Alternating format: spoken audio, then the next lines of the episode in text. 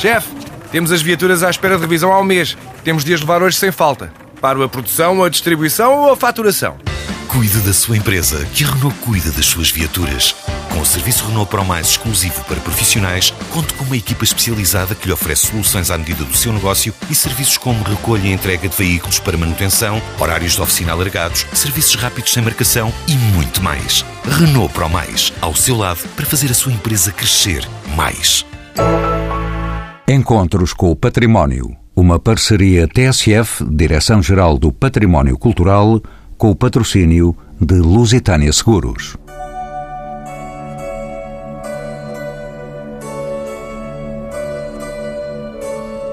Regressamos à cultura da cal. Sabemos que, durante anos, a cal foi utilizada como material de construção. Nos nossos dias, foi quase substituída pelo poderoso cimento.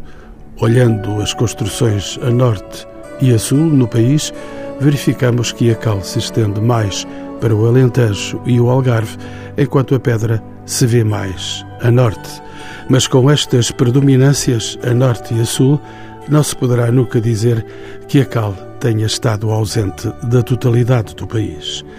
Os historiadores colocam o uso da cal no tempo dos romanos, mas há quem atire para os 10 mil anos antes de Cristo o seu uso na construção de habitações e de monumentos. Entre nós, sobretudo no Alentejo, a cal foi durante muitos anos e será ainda utilizada para a pintura das casas, tarefa reservada às mulheres.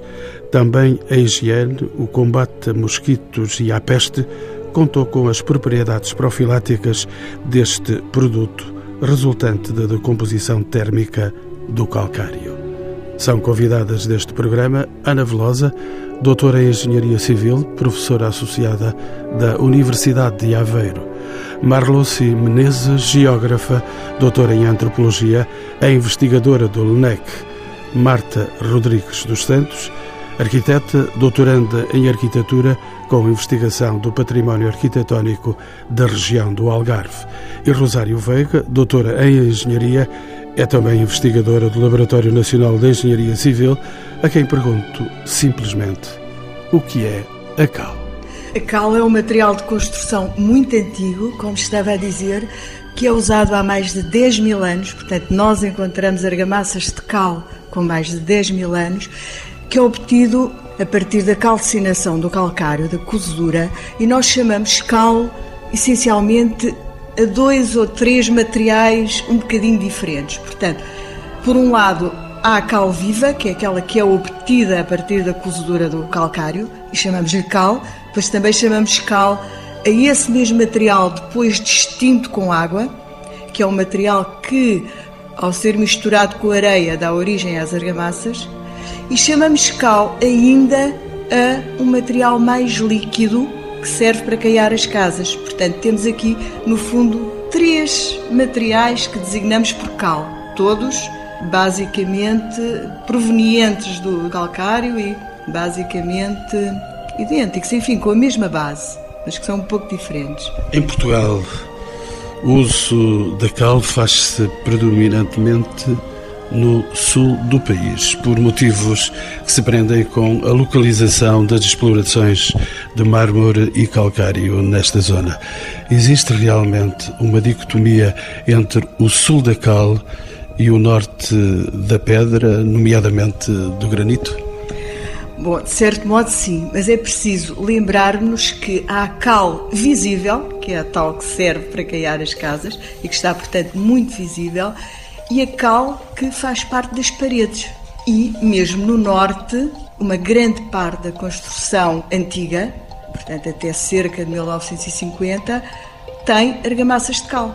Portanto, as paredes dos edifícios antigos eram de alvenaria de pedra e argamassas de cal, ou da alvenaria de tijolo e argamassas de cal, ou claro que havia também outros materiais, havia a terra, mas na gênese das nossas cidades, por todo o país e aliás por toda a Europa, existem estas alvenarias de pedra e cal, ou de tijolo e cal. Portanto, existem em todo o lado.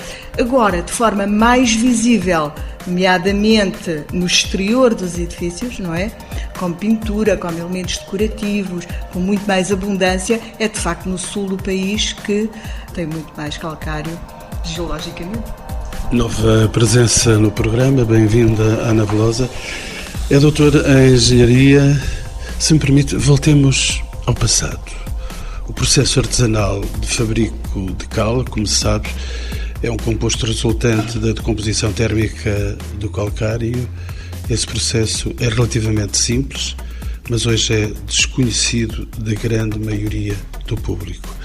Como é que se produz então a chamada cal viva, que já aqui foi citada? Ana Velosa, devo dizer-lhe que eu conheci esta cal viva quando era criança. É comum. Os meus avós trabalhavam com cal e, embora seja do norte, realmente era comum caiar-se por todo o país, é, era uma prática comum. E eu acho que, de uma forma generalizada, há uma geração que conhecia a cal viva. Na zona de Aveiro, a cal viva era utilizada também no fabrico de materiais, como falou aqui a engenheira Rosário Veiga, que compõem a estrutura das casas e, portanto, materiais com base em terra, de adobos. Em relação a essa questão de como é que a cal era produzida, portanto, é um processo de calcinação, um processo de calcinação em fornos antigamente tradicionais e agora, atualmente, em fornos industriais, e ainda existem eh, várias indústrias eh, de produção de cal para o país. Ana Velosa, a cal eh, que hoje é vendida no mercado em pó resulta da hidratação da cal. Por outro lado, este tipo de cal tem as mesmas propriedades da cal tradicional. É verdade? Ora bem, depende. Agora esta é uma, uma discussão interessante. Porque depende daquilo que nós chamamos a cal tradicional podemos falar um bocadinho sobre isso, sobre o que é que é a cal tradicional. Talvez aqui as minhas companheiras de programa me ajudem nesse sentido. Como também aqui já foi mencionado, há, há vários tipos de cal. Nós temos esta cal em pão, que é também uma cal tradicional. Isto é, faz parte dos processos tradicionais também de utilização e de fabrico, fabrico nem tanto, mas de utilização da cal. Portanto, a extinção da cal, depois temos a cal viva, junta-se água, numa certa quantidade, há todo aquele processo fantástico de libertação de calor, portanto... É bom que não nos aproximemos muito da cal, podemos ficar queimados? podemos ficar queimados, podemos ficar queimados, sem dúvida. Esse processo de extinção é um processo de libertação de muito calor e, portanto, a cal aumenta muito de volume. É um processo que eu gosto sempre de mostrar em pequenas quantidades, uhum. um bocadinho longe da nossa presença, e esse é um processo tradicional, um processo simples. A cal que usamos hoje em dia é normalmente essa cal hidratada, é, mais comum, já não se utiliza tanta cal viva. Mas há outros tipos de cal e outros tipos de cal tradicional. Engenheira Ana Velosa, eu tenho que ficar a saber tudo sobre isto, quase não sei nada. No sul do país, onde a pedra de qualidade nem sempre existia em abundância, como sabemos, a construção tradicional era feita com alvenarias mistas de tijolo, pedra miúda e outros materiais, argamassadas, revestidas com rebocos de cal e posteriormente caiadas. Qual era a composição destes rebocos? De que forma eram utilizados? Eram seguros? Estes rebocos, utilizados quer no interior, quer no exterior das habitações, são rebocos com quantidades de cal muito variáveis. Esta questão da quantidade de cal tem muitos motivos. O sul realmente é predominante, mas também a utilização da cal no norte, na Madeira, nos Açores. E a quantidade nestes locais, que estão mais longe do sul, se calhar, é dependente também de fatores, por exemplo, como fatores económicos. A cal era um material que nem sempre estava ali ao lado e eh, em zonas como Aveiro temos rebocos com alguma cal, com muita cal e com muito pouca cal. O mesmo acontece, por exemplo, nas Ilhas dos Açores, onde temos rebocos com materiais locais, materiais pozolânicos, com pouca cal, ou também rebocos que eh, já têm uma quantidade significativa de cal e isto dá-se normalmente em eh, locais como fortes, ou igrejas, ou casas senhoriais, onde realmente a questão económica também é visível através de uma utilização abundante da cal. Cito Aveiro, é da Universidade de Aveiro que vem a Ana Velosa.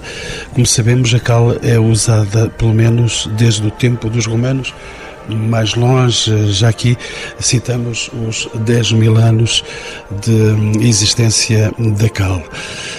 A cal é usada, pelo menos, estava a dizer, desde o tempo dos romanos, que desenvolveram rebocos de características diferentes consoante o fim a que se destinavam. Qual é a informação mais antiga que temos quanto ao uso deste material?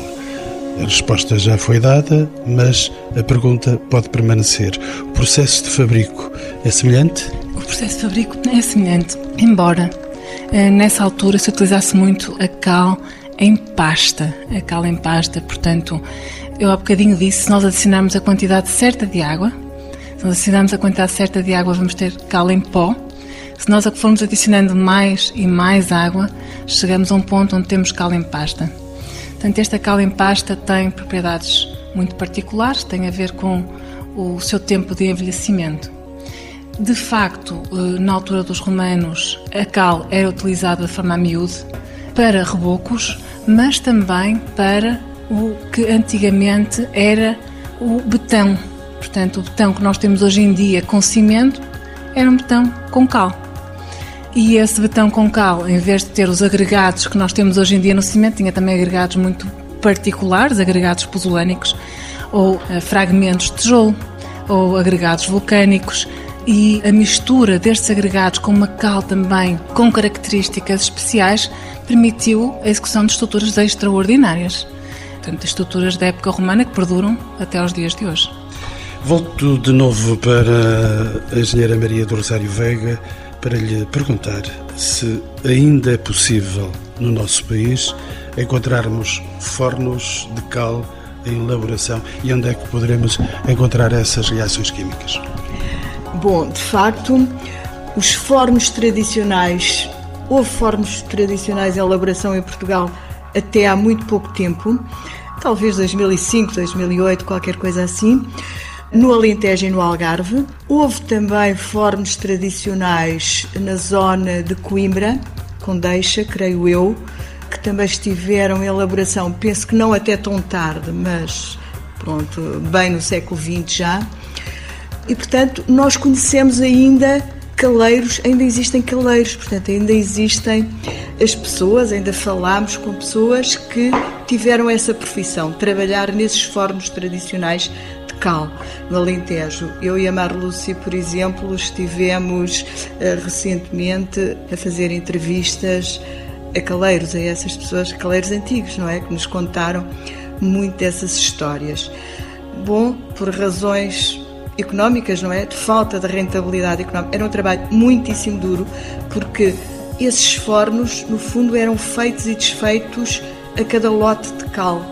Portanto, eram amontoadas as pedras de calcário, as pedras de calcário, nos tais fornos, enfim, no, nos orifícios circulares grandes no solo, e era colocado combustível, portanto, lenha, ou carvão, mas pronto, no Alentejo era normalmente lenha, sobro, não é? Portanto, os, os ramos das árvores e, e os troncos. Essas pedras eram cozidas, começavam a desfazer-se, digamos, a transformar-se primeiro na cal viva, depois eram retiradas para serem apagadas e da próxima vez tinha que se fazer de novo. Portanto, era um trabalho duríssimo em que tinham que carregar aquelas pedras, tinham que estar a trabalhar com todo aquele calor da calcinação. Portanto, Infelizmente, não foi possível preservar os fornos que ainda existem, mas não foi possível até agora preservar ou retomar esse ofício, esse trabalho, nem que fosse para o mostrar, não é? Também. Arquiteta Marta Santos, mais uma presença no programa, bem-vinda aos Encontros com o Património. Vem de Tavira, do Algarve, para além eh, de constituir um material de construção de grande versatilidade e resistência. Este produto, a cal, é também usada para fins decorativos, esgrafitos, fingidos e marmoreados eram, entre outras técnicas, utilizadas regularmente para enriquecer os edifícios. Em que consistiam essas técnicas? Como e onde eram aplicadas? Arquiteta Marta Santos? é fundamental. A cal é o ligante à argamassa. Portanto, ela juntamente com agregados, com as areias, com a água e com outros aditivos e adjuvantes, ela faz parte de uma amassadura. Portanto, é um, tem este objetivo primordial de, de proteção das, das alvenarias. E, portanto, ela vai participar, não é um elemento que é de, de se isolar do resto da construção da casa. Portanto, ela participa no revestimento como proteção e vai introduzir um conjunto de fatores culturais e estéticos à própria casa. E essas técnicas são imensamente variadas e vão sendo eh, adequadas tanto na arquitetura mais erudita, até introduzida na arquitetura popular e em vários contextos geográficos. E vão sendo contaminando, por assim dizer, durante este longo período histórico. Portanto, desde estas iniciantes da, da casa, da construção da casa, as primeiras civilizações urbanas. E estas execuções destas argamassas têm muito a ver com o próprio suporte da alvenaria. Alvenarias em que tem, como há bocado foi mencionado, eh, pedras mais soltas, mais miúdas, ou as alvenarias mais resistentes e, mais, e, e de maior volumetria no norte, vão necessariamente ter estes revestimentos. E estes revestimentos vão sendo variados e ajustados. A introdução de várias técnicas de execução, nomeadamente as pinturas, como a pintura mural, os marmoreados, os fingidos, os grafite, que é a remoção de camadas exteriores, ou mesmo as ornamentações, que é uma argamassa extrudida, tridimensional, que cria os ornatos, como os estuques, que nós reconhecemos no interior, mas também no exterior, vão fazer parte desta gramática toda na arquitetura, desde que nós reconhecemos nas cimalhas, nas pilastras, nos socos, e ela participa nesta leitura. Portanto, faz parte de um conjunto de técnicas específicas, e depois tem todo o processo de acabamentos, e é uma técnica muito aprimorada, uma técnica que nós temos muitos exemplares em Portugal, de extrema qualidade. Infelizmente, não são muito conhecidos, embora esteja a existir uma grande investigação e desenvolvimento científico sobre eles, mas de facto vai introduzir uma qualidade nesta arquitetura que é quase uma arquitetura simulada, de fingimento, e que participa muito na nossa leitura da casa e da arquitetura. Arquiteta Marta, mas eh, era por aí que eu gostaria de ir agora, porque sei das suas preocupações na conservação e restauro, é a sua especialidade. Muitos destes revestimentos decorativos estão em risco de se perderem por incúria e ignorância das entidades municipais. É possível reverter esse processo? É difícil porque esta cal, tal como as técnicas tradicionais de construção, fazem parte de uma cultura construtiva que faz parte da sua ligação de quem as executava, quem as produzia e quem as desenvolvia. E, portanto, é uma cultura, como as, o resto das, técnicas tradicionais, que depende muito desta enquanto obra viva, deste fator humano. E essa ligação foi-se perdendo. Nós estamos noutra, noutra dimensão cultural, uma, uma dimensão construtiva contemporânea. E, por isso, o desfazamento, a descolagem entre esta tradição e, e, e, a atualidade é muito grande. Nós, para termos uma atividade mais aproximada de intervir nestes edifícios, temos que os conhecer muito bem. Não é uma tarefa muito manual, é mais uma tarefa de pensar primeiro antes de agir, porque ele faz parte de um sistema construtivo próprio. E, portanto, as tarefas de recuperação requerem sempre uma grande aproximação ao como era executado o material original, portanto, uma aproximação de como o sistema funciona, das suas compatibilidades, para que todas as atividades sobre ele não vá introduzir ainda mais danificações irreversíveis e muitas vezes destruídas. E, portanto, é uma tarefa, como já não há propriamente fornecedores tão ativos na atualidade, mão de obra mais difícil ainda, e há esta diferenciação entre a produção do saber fazer e, e que antes era uma prática comum, nós vamos ter uma dificuldade muito grande em intervir na atualidade, nestes edifícios que estão de facto em muito mau estado. Eu tenho ainda uma participante que não revelei, está aqui connosco, a Marluce Menezes, mas ainda lhe vou pedir um momento de paciência para ainda fazer uma pergunta à Rosa Veiga.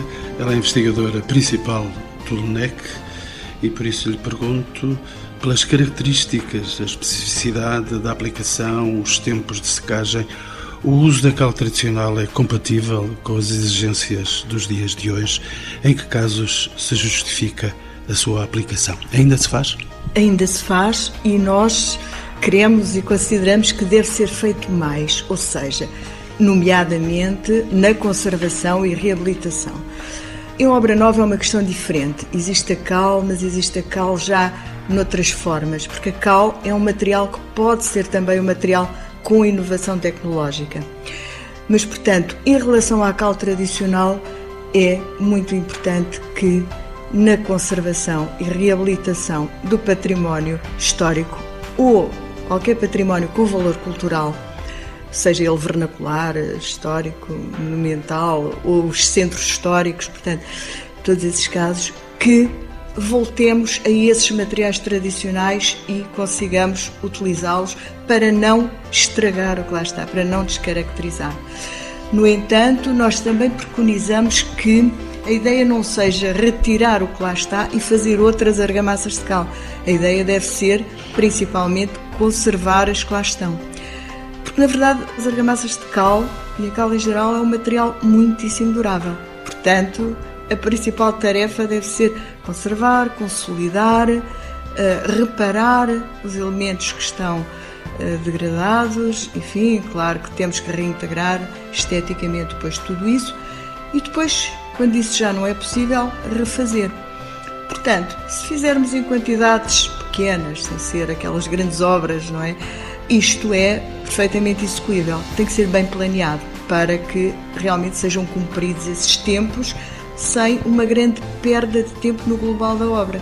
Existe planeamento, mas pode e deve ser feito e está a ser feito cada vez mais. Tivemos até agora a participação de duas engenheiras, uma arquiteta. Tenho agora o prazer de falar com uma geógrafa e antropóloga, é Marluz Menezes, é investigadora do LNEC e por isso lhe vou perguntar nas cidades do sul do país Muitos ainda se recordam dos vendedores de cal porta a porta nas casas e nos montes alentejanos. A caiação era feita anualmente ou de dois em dois anos. Quem eram e de onde provinham estes produtores e vendedores de cal? Sabemos deles, Marlos Menezes. Muitos desses vendedores de cal eram os próprios produtores, pelo menos em função do, dos trabalhos que temos feito, levantamento junto com caleiros e também de, de alguma literatura que temos pesquisado sobre o uso e a venda da cal. Haviam outros vendedores também que vendiam outros produtos, penso eu. Entretanto, a maneira como eles iam vendendo também, de porta em porta, é muito interessante, porque a par da evolução da própria produção da cal, há uma evolução na própria forma de transporte da cal, de venda da cal. E isso tudo se nota, essa inovação tecnológica, conforme vai se dando, vai também se notando muito isso. Os caleiros que nós entrevistamos, e que foi na zona de Beja, por exemplo, alguns deles próprios vendiam a cal também. E alguns, numa determinada fase da vida, é interessante, deixaram de produzir a cal, ou seja, deixaram de ir ao forno e passaram só a vender a cal. Eles compravam de outra região e iam vender para outra região a cal. Marluce, deixe-me então olhar no mesmo sítio, no Alentejo, no mesmo lugar vasto do Alentejo, deixe-me olhar para hum, as mulheres alentejanas. No Alentejo eram as mulheres que tradicionalmente se dedicavam à caiação das casas. Eu vou perguntar-lhe por que razão se tratava de um ofício quase exclusivamente feminino. Essa tradição perdeu-se completamente ou perdura ainda nos nossos dias? Essa tradição penso ainda que perdura. Talvez não com a força que havia há algum tempo atrás e não há tanto tempo assim, mas ainda perdura. E nesse sentido é muito interessante até que algumas juntas de freguesia em algumas aldeias do Alentejo fazem a caiação de edifícios públicos e contratam mulheres, ou seja, há um processo aqui quase que a mulher que caiava a sua casa passa agora a caiar a casa da aldeia ou da cidade. Elas especializaram-se na caiação. É. Normalmente, em sequência do, trabalho que temos vindo a fazer, o que se detecta é as mulheres estão dedicadas de fato à caiação, os homens vão trabalhar com um trabalho mais especializado, mais na linha do que a arquiteta Marta, por exemplo, identificou das técnicas tradicionais. Por que são as mulheres? Não tem uma explicação assim tão expedita para dar, mas penso eu por estudos antropológicos que são feitos pela associação muito grande à casa e muito grande, como também se diz, ao, ao papel do, da cozinha. Há um estudo muito bom que, inclusive, reflete muito sobre isso, ou seja, da caiação na zona da cozinha e da forma disso quando sai para fora, conforme vai vindo, e está muito associada a um papel da mulher. Há uma outra dimensão também pelo menos em termos de Portugal, que tem a ver com o facto de que houve um período de imigração muito grande, com uma presença muito grande dos homens que saíram, muitos dos quais, é curioso, mas é, trabalhavam com cal na sua zona e alguns inclusive eram caleiros e tendo ficado as mulheres, elas acabavam por tratar de tudo que tinha a ver com a casa, desde os aspectos mais construtivos, da limpeza, etc. Todavia, o que se nota é a caiação, mas das entrevistas que nós vimos de muitas mulheres, elas dizem: Mas as minhas filhas já não querem caiar, as minhas filhas não caiam. Está assim a cala em perigo. As casas bonitas, brancas, alentejanas, correm também certo perigo, não é? Não há mãos para caiar as casas alentejanas. Sim, por um lado, sim. Por outro lado, penso que também tem a ver com o trabalho que se faz, como por exemplo esse programa de rádio ou, ou a atividade que se faz de investigação ou a atividade que se faz de comunicação da importância da CAL para que as pessoas também voltem a não só a valorizar, mas a acarinhar o seu próprio patrimônio. Por outro lado, sem também idealizar, porque como disse também a engenheira Rosário Veiga, o trabalho da cal, nomeadamente a produção da cal tradicional, é um trabalho muito duro, é um esforço demesurado, não é? Para a condição humana. Há, há elementos da tecnologia contemporânea que permitem fazer uma produção da cal também, que alivia um bocado esse trabalho mais duro. Todavia, conhecer esse trabalho é em si também, esse saber técnico tradicional é em si um patrimônio independente do, do patrimônio material que é dado pela CAL aplicada na construção. E nesse processo, o, o revalorizar o uso da CAL, é, julgo que é sensibilizando comunidades mais jovens, sensibilizando é, o poder público, mas é também trabalhando junto com esse saber tradicional e essas formas tradicionais, mas com a inovação tecnológica dada pela ciência também, de forma a aliviar o peso que é o trabalho é, associado à CAL, que é um trabalho duro. É um trabalho Arquiteta Marta Santos, como é hoje, a aplicação da cal na construção restringe-se fundamentalmente à conservação e restauro, além da sua aplicação em edifícios históricos. Pergunto se há alguma solicitação quanto ao uso da cal em arquitetura moderna. É possível construir edifícios contemporâneos com recurso a materiais tradicionais? É uma boa questão, penso eu, para conversarmos. É fundamental. A cal aqui pode, inclusivamente, ser um ótimo desafio. Para já é um material que é realmente ecológico por comparação com os outros materiais. Ele, na sua produção, tem um gasto energético muito mais baixo do que outros contemporâneos. Depois, é um material que nós eh, vulgarmente podemos designar que respira. O que é que isso significa? Ele interage com a umidade das casas e com esta necessidade. Nas nossas casas, cada vez mais são mais herméticas. Sistemas altamente qualificados para não sentirmos as, as alterações climáticas. Esteja muito frio, a chover ou a nevar, nós estamos confortavelmente nos 23 graus dentro de casa.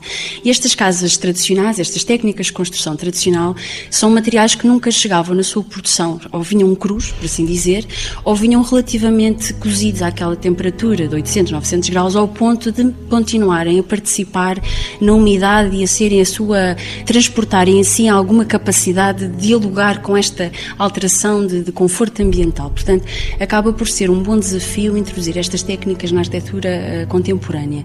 E depois, nós podemos, uh, inclusivamente, introduzir muitas destas técnicas na nova casa, na nova, nova construção, introduzindo ainda o tijolo, o betão e, por que não, fazer revestimentos muito mais ecológicos, introduzindo aqui a terra e outros materiais que estão bastante uh, vulgarizados já e que podem introduzir aqui uma qualidade de habitação cada vez melhor. Engenheira Rosário Vega ia também intervir? Ah, eu queria, queria só acrescentar qualquer coisa no, no sentido que no que a arquiteta Marta Santos acabou de dizer, é que a cal, como eu também ainda comecei a referir há, há bocado, é também um material que pode ter inovação tecnológica. Portanto, atualmente fazem-se também argamassas pré-doseadas com base em cal, portanto, que simplificam uma parte desse trabalho, das várias camadas e tudo isso. Existem argamassas térmicas de cal, existem sistemas de isolamento térmico com argamassas de cal. Portanto, tem havido, muito recentemente, e portanto são sistemas que estão ainda, enfim, em fase de desenvolvimento, mas começa a haver materiais tecnologicamente evoluídos com base em cal, aproveitando realmente estes aspectos que a Marta Santos referiu agora, portanto, o facto de serem saudáveis, ecológicos e também o facto de serem, afinal, materiais muito duráveis, ao contrário daquilo que por vezes se pensa. Portanto, fazer outras coisas também com estes materiais e mantendo as tais boas características, mas facilitando o trabalho. Marluce Menezes voltou a si, como sabe, além das características como material de construção e revestimento, à cal eram também atribuídas outras qualidades de isolamento, qualidades profiláticas, entre outras. É verdade que o uso da cal afasta os mosquitos, ou que é eficaz contra a peste? Em termos de habitabilidade, o uso da cal tem realmente propriedades particulares. Acho que ainda vamos descobrir a cal no seu melhor. Acho que sim, ainda vamos descobrir a cal no seu melhor. Há futuro para a cal, não é? Todavia, não sendo eu uma especialista de questões mais científicas da composição da cal, talvez aqui as minhas colegas sejam mais que eu, e me reportando aquilo que os discursos é, de quem faz, usa e aplica cal, eu diria que a cal, segundo eles, afasta os mosquitos, é higiênica, etc. E nesse sentido, de um ponto de vista histórico, a cal afastar a peste, muitas vezes, ou, ou doenças endêmicas semelhantes, não é? Fizeram com que a ideia de branco também, que não é só a cal, é a própria ideia do branco da cal, dessa ideia da higiene, com certeza produziu alguma higiene, mas também, muitas vezes de forma exagerada, e também associando a cal à cor branca. Há muito trabalho, eh, já hoje em dia, eh, sobretudo, por exemplo, no Alentejo, de zonas onde a cal ela tem também cor, porque ela vai usar pigmentos também que dão coloração à cal. Há um trabalho grande na arquitetura nesse sentido e muitas vezes foram cobertos frescos, inclusive, tudo por branco. Penso eu que haverá alguma verdade nisso, penso eu que poderá haver também algum exagero, porque também está associado a algumas ideologias, o branco, etc. Eu determinar a composição da cal, para mim é mais difícil, não é minha especialidade. Mas me reportando que o saber tradicional é um saber e no caso o saber tradicional ligado ao uso e à produção da cal, é um saber que se alimenta da experiência, se alimenta do que vai acontecendo no dia a dia e vai inovando e vai aprendendo e vai reproduzindo, eu diria que esse saber explica muito sobre as qualidades da cal, que tem a ver com um certo equilíbrio térmico, mas um equilíbrio térmico não no sentido do ideal, como foi dito aqui pela arquiteta Marta Santos também, mas no sentido adaptativo, a cal permite, quer a cal se adapta à construção, mas permite o corpo humano se adaptar ao local de uso. Ela permite uma renovação, vamos dizer, visual, mas também permite uma renovação no sentido mais higiênico e mesmo da saúde. Elas falam muito dos mosquitos também, dos insetos, e, e muito mais que mosquitos, falam de outros insetos também, não é? Que espantam. Eu penso que esse saber alguma verdade terá também, teremos de aprender com ele. Engenheira Ana Velosa, ia dizer também? Ia completar aqui esta questão da cal como material para higienização, mas a cal adaptada também aos dias de hoje. E nós sabemos alguma coisa sobre a cal, mas a verdade é que há muito mais a saber e talvez, sorte nossa, muito mais a estudar. E de facto, esta questão de como é que a cal se comporta a nível no interior dos espaços, na regulação da umidade relativa e também, fundamentalmente e de forma muito atual, na regulação da qualidade do ar interior. Como já foi aqui mencionado, os edifícios hoje são herméticos e esta questão tem efeitos eh, também na saúde. A cal é um material que pode e deve ser utilizado também neste sentido de regulação da qualidade do ar interior. Portanto, é um material inorgânico, não vai libertar compostos orgânicos, é um material que absorve o CO2 e é um material que, a nível da regulação da umidade relativa, tem uma capacidade de absorção, de absorção muito, muito particular. Nós sabemos isto, mas temos de saber um pouco mais para ver como é que a cal pode funcionar da melhor forma nos edifícios novos. A engenheira Rosário Vega ia também a dizer? Queria só acrescentar qualquer coisa sobre esta questão dos insetos, de afastar os insetos. Bom, na verdade, os insetos e os répteis, os pequenos répteis, não é? Portanto, eles diziam muito isso. A mim parece-me ver uma, uma razão lógica para isso. É que a cal, na altura em que é aplicada, portanto, antes de carbonatar, é um material fortemente alcalino, digamos, que tem umas características como, vamos supor, a soda cáustica, por exemplo, que toda a gente conhece, não é? E, portanto, por aí mata realmente os pequenos insetos. Depois começa a carbonatar e perde essas características. Daí talvez, e isto é uma especulação, mas pronto, daí talvez o ter que se caiar todos os anos, para que todos os anos a cal tivesse essa capacidade desinfetante, digamos assim. Portanto, enfim, há matéria para estudar aqui, mas existe talvez uma relação entre o saber tradicional e o saber científico que nos pode permitir explicar as causas destas. Eu estou mesmo a fechar portas, porque o tempo esvaiu-se. Queria só perguntar à Marlon Simenezes uma última questão, porque haverá uma ultíssima final para nós concluirmos o programa. A textura, luminosidade e transparência resultantes da aplicação de rebocos e tintas de cal confere ao edifício mais singelo uma dimensão difícil de igualar por outros materiais. Podemos afirmar que existe uma cultura da cal. Penso que podemos afirmar que existe uma cultura da cal. E seria interessante, julgo eu, numa ótica de valorização do uso da cal, falar inclusive numa paisagem da cal talvez em Portugal apareça muito associada ao sul do país, não é? De uma forma mais intimista no norte do país, porque a cal ela também é usada, como foi falada, por questões econômicas, para diferenciar quem tinha um bocado mais de posses econômicas, usava a cal muitas vezes para revestir o que dava um aconchego maior, um maior conforto à habitação. Isso muitas vezes é aplicado no norte, muitas vezes nesse sentido. No sul está próximo da produção, há mais cal, usa-se mais não só no interior da casa, mas no, na frente da casa. E essa textura, penso que cria uma cultura da cal, cria uma imagem urbana, eu até poderia dizer que criaria também uma identidade urbana, ou uma identidade de uma paisagem, cria uma paisagem da cal. Usando o termo comparado com outros materiais que são usados, o termo paisagem de algum outro material, adaptada à cal, eu diria que sim, há uma cultura da cal. Eu tenho uma questão última para apresentar a estas minhas quatro convidadas e vou já pedir à engenheira Rosário Veiga que me responda a esta questão. Se lhe aprover numa época em que palavras como sustentabilidade e ecologia estão na linha de frente, podemos afirmar que a cal é um material ecológico e sustentável? Sim, podemos afirmar que a cal é um material ecológico e sustentável.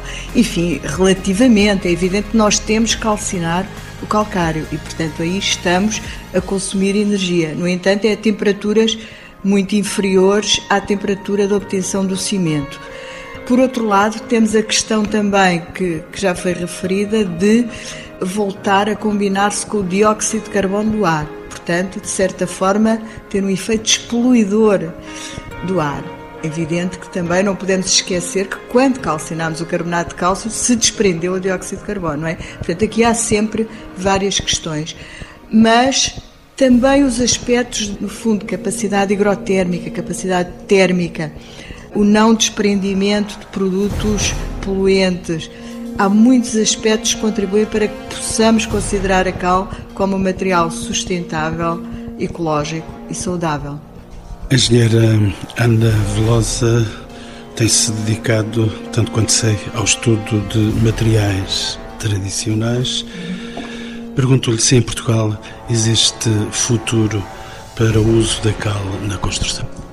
A cal é utilizada na construção tanto como um material aplicado na reabilitação do edificado. E aí eh, tem uma, se calhar, eh, a sua utilização é neste momento preponderante, mas também pode ser utilizada eh, na construção nova. E é utilizada na construção nova em, vários países, até com mistura com cimento. Nós aqui não temos tanto essa tradição. Mas melhora, sem dúvida, o comportamento de argamassas. A cal tem claramente um futuro também na parte da construção tradicional e na reabilitação. A reabilitação em Portugal tem sofrido um crescimento nos últimos tempos e esse crescimento pressupõe a utilização também não só de materiais, mas de técnicas tradicionais. E, como já foi aqui mencionado, tanto no interior como no exterior dos edifícios, a cal tem um papel. Tem um papel como material de revestimento com variadíssimas técnicas no exterior, como falou a arquiteta eh, Marta, mas também no interior temos as escaiolas, os fingidos, várias, várias técnicas foram utilizadas ao longo dos tempos. Estas técnicas não estão totalmente esquecidas. Nos anos 30 ainda estávamos a utilizar estas técnicas da cal no interior dos nossos edifícios e, portanto, é algo que é replicável hoje em dia porque temos artesãos que utilizaram estas técnicas e que nos podem passar também essa informação. Marta Santos, eh, sei que também se dedica especialmente à investigação do património arquitetónico na região do Algarve. A questão que já foi colocada, podemos afirmar que a cal é um material ecológico e sustentável. Sim, claro que sim. Principalmente porque como nos chega até nós, ela não tem a agressividade da produção de outros materiais que têm um, um grande gasto energético. E a ecologia aqui também se pode alargar o âmbito da ecologia humana, porque nós, quando habitamos espaços mais saudáveis, que não nos uh, criam eh, problemas de saúde, com grandes problemas até de, que nos fazem mal e que nos matam, inclusivamente pode uh, alargar este desafio à cal para que seja introduzido na construção contemporânea. E depois, ele próprio, com o material, dá-nos essa travabilidade que as técnicas mais uh, recentes não têm e que nos permitem alargar para este campo estético da arquitetura, introduzindo estas técnicas, introdução de cor e destas volumetrias, que realmente é uma argamassa que, com a, a, o ligante da cal, nos permite desenvolver. E, portanto, abre aqui um leque que foi-se perdendo de umas décadas, mas ainda estamos muito a tempo de voltar a reintroduzir e de criar uma, não uma técnica tradicional, mas que seja um produto atual, contemporâneo e, e perfeitamente atualizado. Marluce Menezes, dou-lhe a última palavra. É geógrafa e antropóloga, balança entre o património material e imaterial. Ponho a pergunta: em Portugal, existe futuro para o uso da cal na construção? Eu penso que existe futuro. Todavia, um futuro que tem que ser, que está a ser investido do ponto de vista da pesquisa, da tecnologia e de algum investimento na área do patrimônio, por algumas autarquias, pontualmente também. Mas precisa de um investimento para que esse futuro se realize, vamos dizer, um maior investimento nas formas de aprender e replicar esse conhecimento. Ou seja, é importante que a juventude, vamos dizer, é, aposte nesse conhecimento e uma aposta é, é, a nova indústria, como aqui também foi dito, da reabilitação, a nova indústria também ligada às intervenções de conservação do patrimônio e aonde permitirá é, formar pessoas não só na área da academia e da ciência, mas também pessoas que vão trabalhar diretamente com as obras, quer no sentido do restauro e conservação, mas quer no próprio sentido do artesão da cal e o futuro vai passar muito por aí, ou seja, trabalhar, penso eu, novas profissões associadas também à cal e à reprodução desse conhecimento tradicional.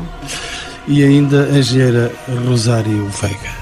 Última palavra. Só, só, para, só para dizer uma palavra, para recordar que vamos ter as Jornadas da Cal, as quintas Jornadas da Cal, da FICAL, no LNEC, já na próxima segunda-feira, portanto, dia 23, 24 e 25, no LNEC. Já temos mais de 120 inscritos, entre, sei lá, portugueses, espanhóis, brasileiros e sul-americanos também.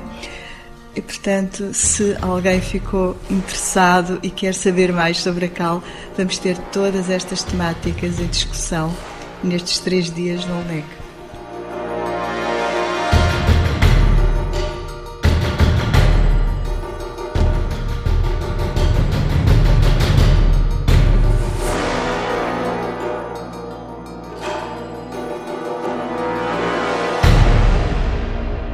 Encontros com o Património. Uma parceria TSF, Direção-Geral do Património Cultural, com o patrocínio de Lusitânia Seguros.